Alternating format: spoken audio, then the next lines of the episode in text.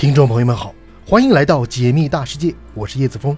虽然你不能信马由缰，但你依然可以天马行空。也许你只在方寸之间，但你依然拥有星辰大海。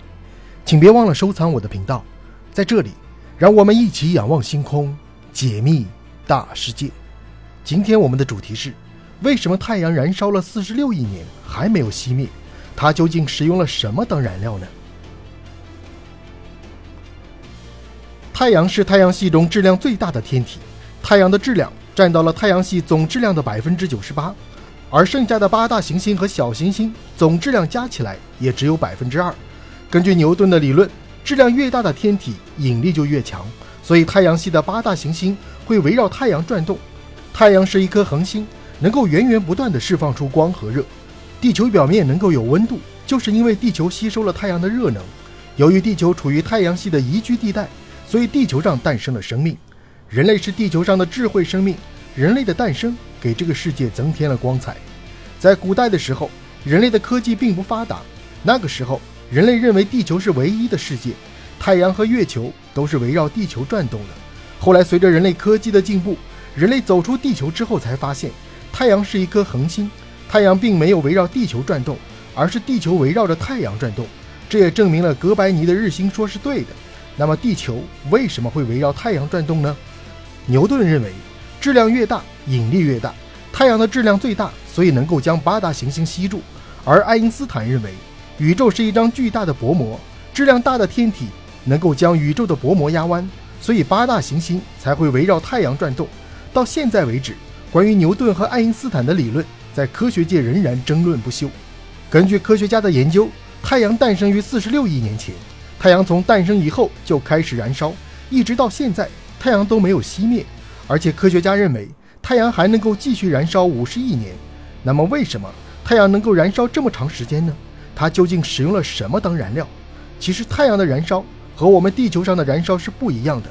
我们普通的燃烧一般是通过煤炭、天然气、石油等等这些物质来进行燃烧，而太阳的燃烧是内部核聚变的反应。其实，太阳本身是不会燃烧的。地球上普通的燃烧是需要消耗氧气的，如果没有氧气，普通的燃烧就不可能实现。而太阳主要是靠氢元素来释放能量。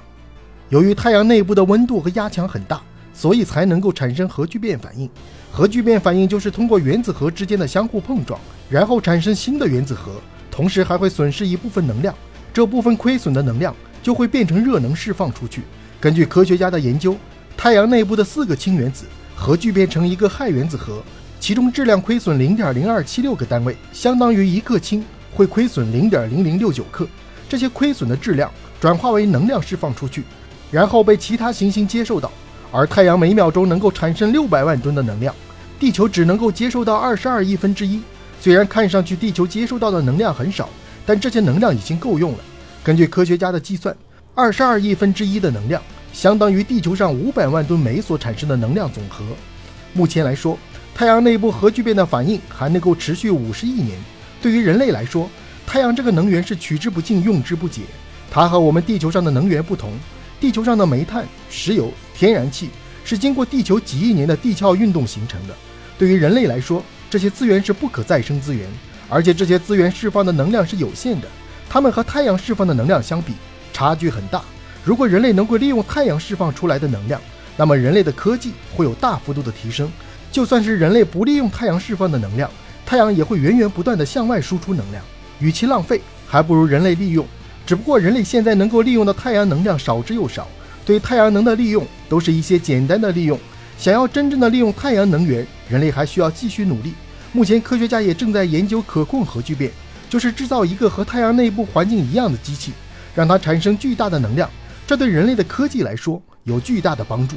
目前可控核聚变。还在科学家的研究当中，相信在不久的将来，人类也能够实现可控核聚变的利用。根据科学家对恒星的研究，质量大的恒星死亡以后会变成黑洞，质量中等的恒星死亡以后会变成中子星，质量小的恒星死亡以后会变成白矮星。由于太阳的质量在恒星当中属于质量小的恒星，所以五十亿年之后，太阳会变成一颗白矮星。在此之前，太阳会膨胀，先变成一颗红巨星，体积会吞噬地球的轨道。将水星、金星、地球全部吞噬，然后中心开始坍塌，最后太阳系也就不存在了。所以，人类发展科技还是很有必要的。如果真的到了那一天，人类必须在其他星系寻找到新的家园，这样人类的文明才能够长久的延续下去。对于这样的结果，你又有什么样的看法呢？